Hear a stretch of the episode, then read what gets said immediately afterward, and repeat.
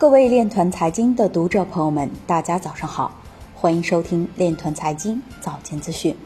今天是二零二一年八月十三日，星期五，农历辛丑年七月初六。首先，让我们聚焦今日财经。阿根廷议员要求政府提供有关加密货币挖矿的政策措施。二零二一年，印度加密行业风投金额已是去年全年四倍。能源区块链公共服务平台通过中国能源研究会技术鉴定。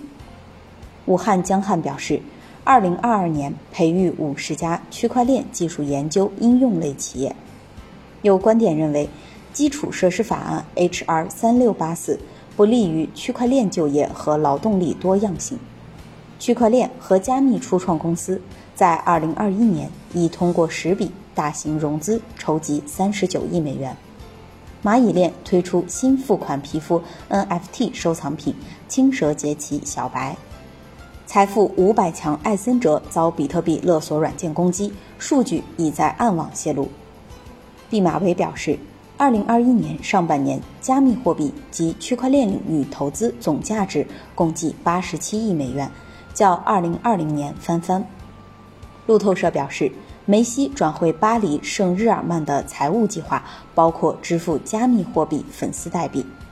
今日财经就到这里，下面我们来聊一聊关于区块链的那些事儿。河北表示，二零二一数博会将聚焦区块链和数字金融。八月十一日，河北省委办公厅、省政府办公厅印发《二零二一中国国际数字经济博览会总体方案》。明确，二零二一中国国际数字经济博览会将以创新发展与数字经济为主题，高峰论坛将聚焦数字经济与碳达峰、碳中和、数字金融、量子信息、区块链等前沿热点话题，招商对接活动也将围绕区块链等重点领域。以上就是今天链团财经早间资讯的全部内容，感谢您的关注与支持，祝您生活愉快。我们明天再见。